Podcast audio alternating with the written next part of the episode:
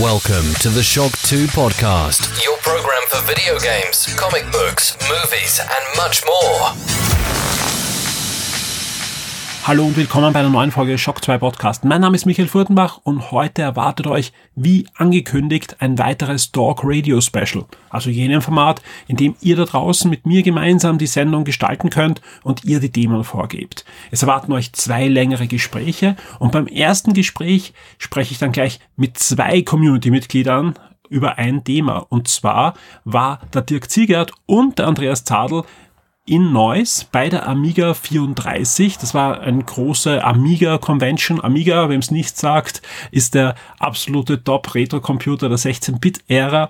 Und ja, der lebt noch heute. Nicht nur in meinen Herzen, sondern auch in den Herzen zumindest vom Dirk und vom Andreas und von vielen anderen, die in Neuss waren. Und das ist ein sehr guter Grund und ein toller Anlass, da genauer über diesen Anlass zu reden, über den Amiga zu reden und was sie in Neuss erlebt haben. Danach gibt's eine weitere Premiere. Erste Premiere, gleich zwei Community-Mitglieder in einem Gespräch. Zweite Premiere, nicht ein Telefongespräch, sondern ich war eingeladen bei einem Community-Mitglied und zwar bei dem Martin Seiler. Martin Seiler, Sulu im Forum. Und der hat gleich zwei gute Gründe gehabt, dass ich äh, zu ihm kommen konnte. Und zwar, ich durfte mit meiner Tochter gemeinsam den Ghostbuster Flipper ausprobieren. Den gibt's ja inzwischen auch für die Switch und für iOS und so weiter. Ich habe mir nach seinem Besuch dann auch die eine oder andere Version dann auch gleich zulegen müssen. Aber er hat einen echten, also einen realen Flipper, den Ghostbuster Flipper, sich zugelegt. Und das war natürlich ein, ein, ein sehr, sehr schöner Anlass, da den Flipper auszuprobieren und dann danach nicht nur über den Flipper zu reden, sondern der Martin war auch in Japan und wir reden auch über seine Japan-Reise. Also ich glaube wirklich eine schöne Mischung an Themen in diesem Doc Radio Format und ich würde sagen, wir starten jetzt gleich mit dem Dirk und mit dem Andreas und dann folgt das Gespräch mit dem Martin. Viel Spaß!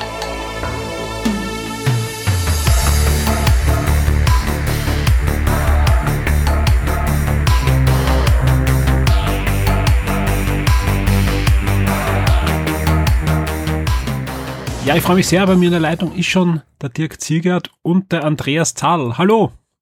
Hallo. Hallo. Ein wunderbarer, ein schöner Grund, dass ich euch beide mal äh, gemeinsam in der Leitung habe. Ich habe es eh schon in einer der, der letzten glaub, Wochenstarts oder so angekündigt. Ihr wart beide auf der Amiga 34 in Neuss. Das kann man äh, vielleicht kurz zusammenfassen als Retro-Convention rund um den Commodore Amiga, sprich äh, der legendäre Heimcomputer, der auch mir besonders sehr am Herzen liegt. Ja, ist doch irgendwie die Ursuppe auch für mich äh, von allem, was ich eigentlich so in meinem Leben beruflich auch gemacht habe. Und deswegen, ja, ich konnte leider nicht hinfahren, aber es freut mich sehr, dass ihr zwei dort wart und wir jetzt einfach drüber plaudern können und ihr mir sicher noch die eine oder andere nette Geschichte erzählen könnt. Ja. Ähm, wer auf Shock 2 in letzter Zeit vorbeigeschaut hat, da gibt's auch einen sehr schönen Artikel vom Dirk, der schon ein paar Highlights der Amiga 34 zusammengefasst hat. Aber jetzt auch noch in unserer Runde und vor allem haben wir da sicher auch noch die eine oder andere Geschichte mehr. Wer möchte anfangen von euch beiden? Ja, Dirk, äh, du hast schon den Artikel gemacht dann. Genau. Ähm, Vielleicht, warum, warum fährt man auf sowas hin? Ja, also das ist vielleicht die, die, die grundlegende Frage für alle, die jetzt nicht mit den Amiga aufgewachsen sind, die sich denken, okay, ja, es sind, gibt schon Wahnsinnige, die, wenn sie in irgendeiner Stadt sind, zum Apple Store laufen, aber warum geht man zu einer Veranstaltung für einen Computer, der schon lange tot ist? Naja, so, so richtig tot ist er ja mittlerweile eigentlich nicht mehr. Ähm, der war seit, nie tot. Ja, das kommt noch. Das kann, ähm, kann jetzt nur noch schlimmer werden. Ja. Äh, und ähm, das war jetzt die dritte Veranstaltung, die im Neues stattgefunden hat, äh, alle zwei Jahre. Und ähm, seit der Amiga 30 vor vier Jahren. Und ähm, das ist halt ein Community-Treff, wo äh, sowohl Leute, die noch äh, Amiga-Sachen verkaufen und herstellen, sich treffen, als auch lang, langlebige ähm, Commodore-Mitarbeiter, die noch aus ihren äh, alten Zeiten erzählen. Und ähm, das eigentlich alles sehr interessant ist.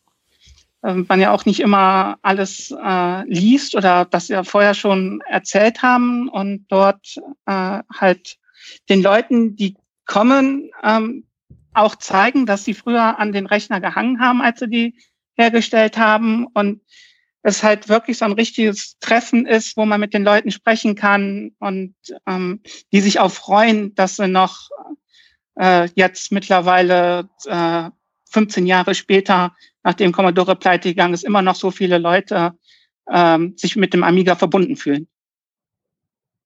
Ja. Wie schaut's bei dir aus, Andreas? Du sammelst ja auch Retro-Computer. Oh ja.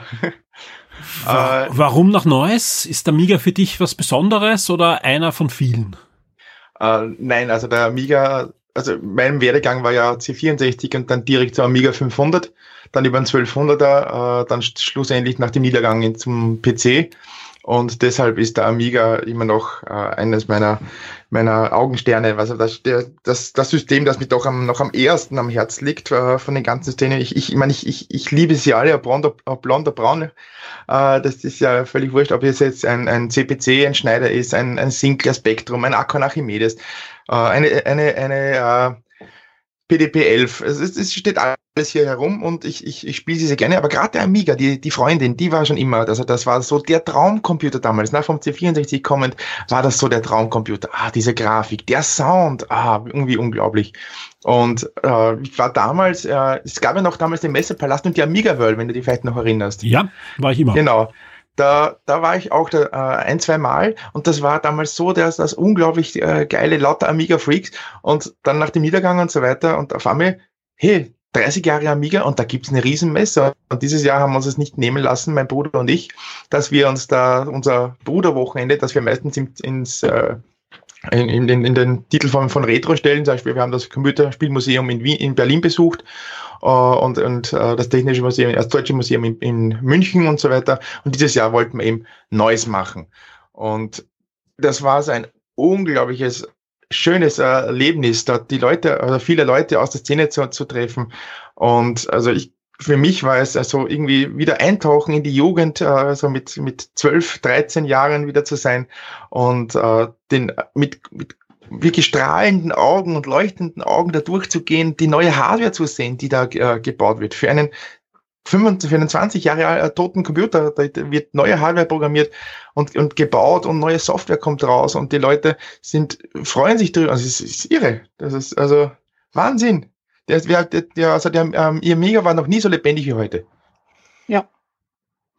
Ja, ich, meine, ich habe ich hab die Fotos auch auf, auf Shock 2 gesehen und, und es, der, Amiga Joker ist auch wieder neu aufgelegt worden, jetzt schon zum zweiten Mal, eben, eben vor zwei Jahren ein neues und jetzt wieder äh, anlässlich der Amiga 34 und, und, und Hardware, ich habe das schon gesagt, es gibt neue Duo-Karten, es gibt ähm, komplett neue Amiga-Computer in, in verschiedenen Facetten. Also es mhm. gibt verschiedene Ansätze, den Amiga neu auferstehen zu lassen in neuer Hardware. Es gibt äh, Software, die weiterentwickelt wird, sowohl vom Betriebssystem als natürlich neue Spiele. Äh, Richard Löwenstein war dort mit einem Stand, habe ich gesehen. Den haben wir ja auch im Shock 2 Podcast schon im Interview gehabt. Der hat ein neues Spiel auch nochmal angekündigt im Rahmen der Amiga ja, 34. Reshoot Proxima. Eben, also da das konnte ich sogar anspielen. Da passiert so viel, ja. Es ist einfach äh, eigentlich unglaublich, ja. Äh, natürlich die, die alten Factor 5 Haudegen waren dort, oh, habe ja. ich gesehen. Erzähl ein bisschen, ja. Äh, vielleicht du, Dirk, was war denn dein absolutes Highlight dort diesmal?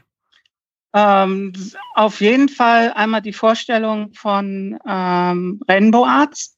Da ähm, hat, ähm, wie hieß er nochmal, der ehemalige Chef äh, von Rainbow Arts aus den alten Tagen erzählt, ähm, wo äh, die, auch, die, auch die ganze Ursuppe eigentlich, die heute noch in der Branche tätig ist, alle irgendwie bei äh, Rainbow Arts angefangen haben. Und ähm, das war mal sehr interessant zu hören, äh, weil die, die Leute kennt man ja doch alle irgendwoher. Und dass die ähm, mehr oder weniger alle bei Rainbow Arts den Anfang hatten, ähm, war schon mal interessant. Ähm, Absolut. Also Rainbow Arts, muss man dazu sagen, wer, wer jetzt nicht damals äh, so am Laufenden war, ähm, der, der hat wirklich ähm, einfach viel, ähm, ist ein Publisher gewesen, ein, ein Deutscher, aber die Teams, die dafür entwickelt haben, ja, die sind dann absolut legendär geworden. Da ist genauso ein China Sister erschienen wie ein Turrican, genauso wie viele, viele andere Sachen. Ja, also es ist einfach unpackbar, was da alles ge gepublished wurde. Also nicht nur auch in, in Deutschland entwickelte Sachen, sondern auch ganz legendäre Sachen, die ähm, gepublished wurden, die aus Amerika oder so weiter kamen. War nicht Lucasfilm am Anfang auch bei Rainbow Arts? Nein, sie, was, sie haben für, für LucasArts gearbeitet. Also genau. Factor 5 vor allem hat äh, ein, ein Indiana Jones äh, Spiel für, für das NES oder SNES gemacht, weil äh, Factor 5 ja äh, wirklich Speerspitze in Technologie in Sachen Videokompression war. Sind sie, sind sie heute auch noch, weil Netflix ja. und so weiter waren ja da alle Kunden genau, ja. die letzten Jahre. Ja, ähm, Unglaublich. Wie schaut's bei dir aus? Äh, Andreas, was war dein Highlight auf der Amiga 34? Für mich war das Highlight der persönliche Kontakt zu, zu meinen äh, Idolen, zu den Legenden meiner Jugend, wie zum Beispiel Richie Löwenstein, der praktisch, äh, ich war ja unter anderem auch mit Retro Kompott dort, äh,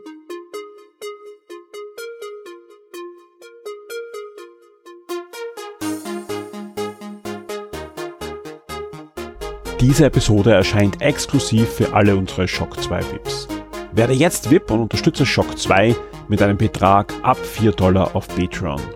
Du sorgst damit dafür, dass wir das Webangebot, unsere Services und die Community weiter betreiben und auch ausbauen können und sicherst dir exklusive Podcasts und vieles mehr.